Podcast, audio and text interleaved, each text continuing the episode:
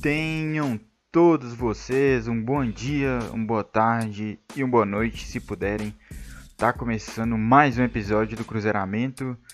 Eu sou o Matheus e hoje, né, era para estar tá aqui um pouco mais animado, mas, né, infelizmente, o, o Cruzeiro em si não se ajuda. E, né, 2 a 2 contra o Vitória, o jogo que era pra gente embalar, né, pegando um adversário fragilizado mas né, as circunstâncias ali do jogo complicaram demais nossa vida. Então vamos para mais um episódio, sem muita alegria, né?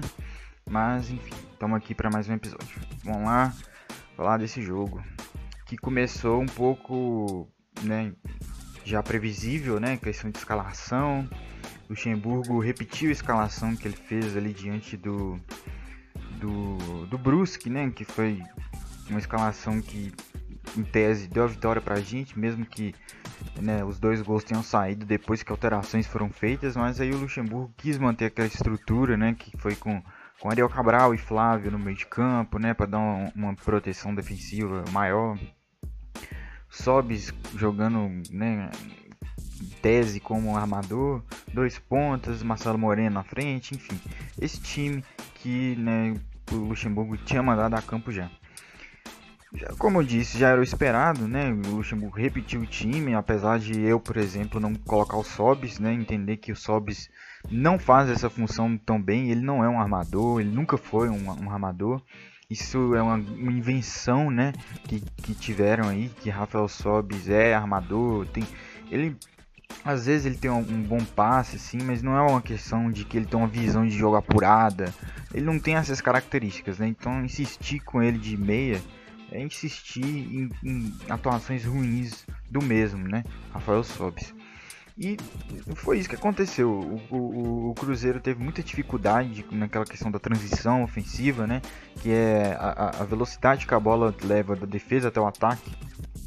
Muito lento, o Cruzeiro com uma dificuldade tremenda de, de, de fazer essa bola, porque justamente o Cruzeiro não tinha um cara no meio para ter essa, essa visão, né? Claro que a gente tem um Ariel que tem um passe um pouco melhor, mas assim, ele não chega a ser um organizador de fato, né?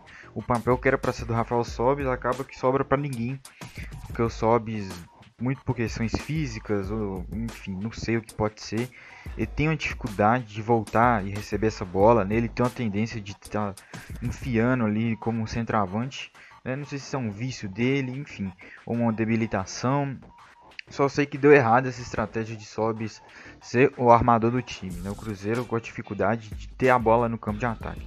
O Vitória também não estava fazendo uma grande atuação, né? O Vitória até começou tentando surpreender o Cruzeiro, imprimindo uma marcação mais forte, né, do que o habitual, né? Ainda mais para um time que está embaixo como o Vitória. Mas eles deram essa surpreendida, né? É logo o ritmo deles não durou muito assim, então não foi uma coisa determinante, né? Pro Vitória abrir o placar, mas eles abriram o placar num pênalti bobo que o Romulo fez, né? Romulo que foi mantido como lateral, né? Teve uma atuação média contra o Brusque, não foi bem ruim, mas também não foi boa. Uma atuação média foi o suficiente para ele ser mantido no time. Fez esse pênalti idiota, né? Fora de contexto total da partida. E, e o Cruzeiro, é, mais uma vez, né, sai atrás do placar.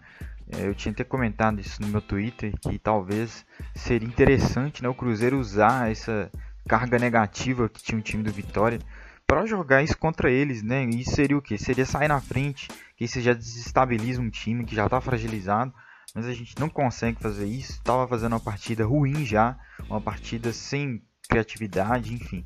E acaba que leva esse gol, né? Torna a nossa missão mais difícil. O bom é que o Luxemburgo já tem isso como característica, né? De, de não demorar muito para agir ou agir já colocando vários, várias peças de uma vez. E foi o que ele fez, né? Ele, no, no intervalo ele já chama o Norberto para ocupar a lateral direita. Giovanni para entrar ali no meio e o Marcinho para entrar ali também meio que no meio, né? Eu imaginaria que ele tiraria o Rômulo, né, como tirou para entrar o Norberto. Imaginaria que ele tiraria o Flávio para colocar o Giovanni, como ele tirou o Flávio colocou o Giovanni.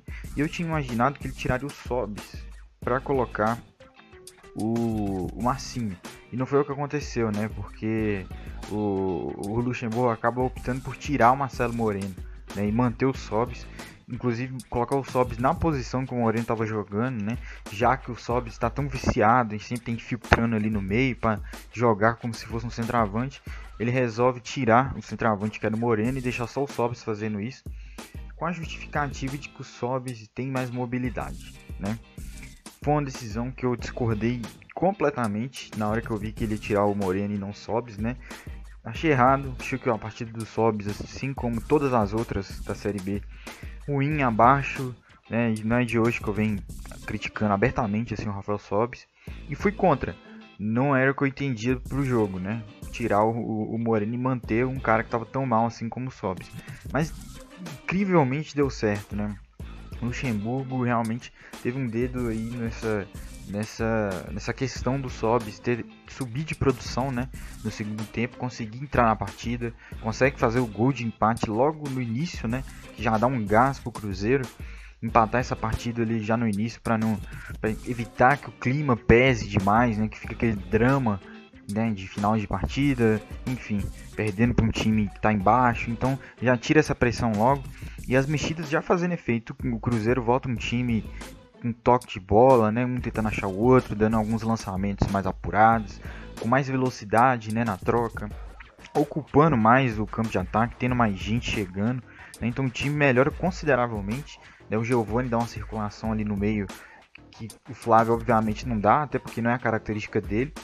Então, realmente interessante as mexidas do Luxemburgo e que já era esperado, né? Que o time crescesse de, de rendimento, principalmente com a entrada do Marcinho, que é um cara que tem um certo recurso, repertório, né? Que eu acho que não pode ser reserva do time. Né? Acho que o time renderia mais com o Marcinho começando, principalmente no lugar do Sobs. Mesmo o Sobs tendo feito o gol de empate, né? Com todos os méritos e depois ainda levou mais perigo para vitória, chutando de fora da área. Então foi um segundo tempo bom do Sobs, assim. Isso aí é quando acontece, eu tenho que falar. Foi um segundo tempo bom do Sobs. Né? A gente também já consegue a virada num gol parecido com o gol da vitória contra o Brusque, né? O, o Giovani chutando de fora da área, que é importante, que é uma coisa que o, que o Vanderlei tá trazendo, né? Nesse pouco tempo que ele tá aqui que essa questão do pessoal tem que chutar mais para gol. Mas para ser honesto, desde a da, da gestão do Moza já tinha uma questão dessa, uma liberdade para os jogadores baterem pro gol, né? O Giovani que tem um chute bom, Marcinho também, Sobs às vezes acerta uns chutes interessantes. Então é um fundamento que o Vanderlei está ratificando aqui, né? Mantendo essa ordem de chuta pro gol mesmo. E aí tá dando frutos, né? O Giovani já fez o gol contra o Brusque, agora faz outro gol com o Vitória, importante né? Parecia que ia ser o gol do Vitória de novo, né? Parecia que tava tudo muito perfeito, né? O Luxemburgo agindo bem, acertando todas as mexidas, né? Ele mantém o Sobs, o Sobs faz o gol. Ele bota o Giovani, o Giovani melhora a circulação de bola e faz o gol, né?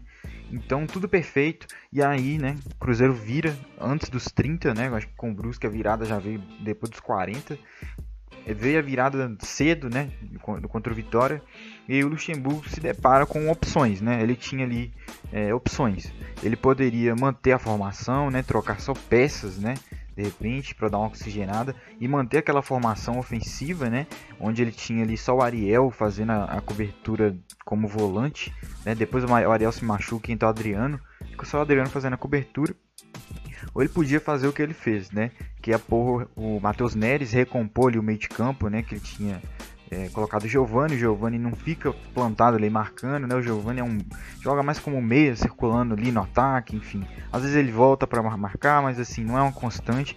Então, considerando que ele entrou mais como meia, coloca o Matheus Neres para a gente ter de novo dois volantes plantados na frente da zaga, que é como o Vanderlei tem jogado aqui, né? Foi os dois jogos da mesma forma. E aí fica o Neres e o Adriano. Fazendo isso, tinha os prós e os contras, né? Tinha os riscos também.